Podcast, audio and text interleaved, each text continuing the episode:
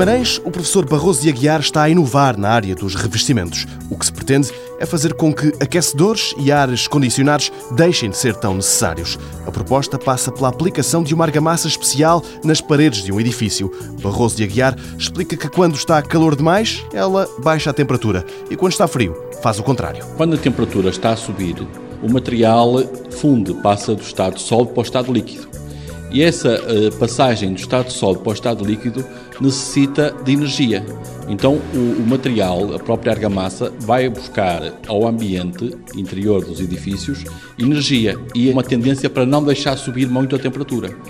No contrário, quando uh, a temperatura está mais alta e vai descendo, o material solidifica, passa do estado líquido para o estado sólido e aí liberta energia que impede o arrefecimento. Portanto, há aqui um, um efeito de regulação térmica em que eh, o material consegue estabilizar a temperatura dentro de um edifício que tem muito interesse para a climatização. Climatização através das paredes, parece magia, mas não é. Afinal, é tudo nano e microtecnologia. As partículas que utilizamos são eh, microcápsulas e, em algum caso, até nanocápsulas, portanto, algumas de uma dimensão um bocadinho superior, outras de uma dimensão inferior que, no fundo, são constituídas por um revestimento polimérico, a camada exterior é um polímero, e no interior é que tem o tal material de mudança de fase.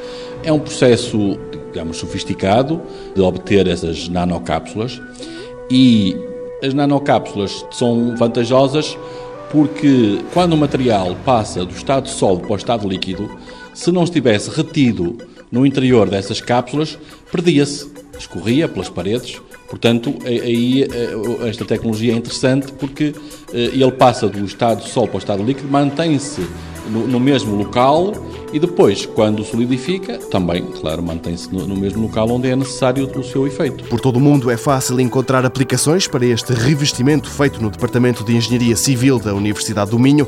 A indústria já está às voltas com este material, agora procura métodos mais baratos para o produzir.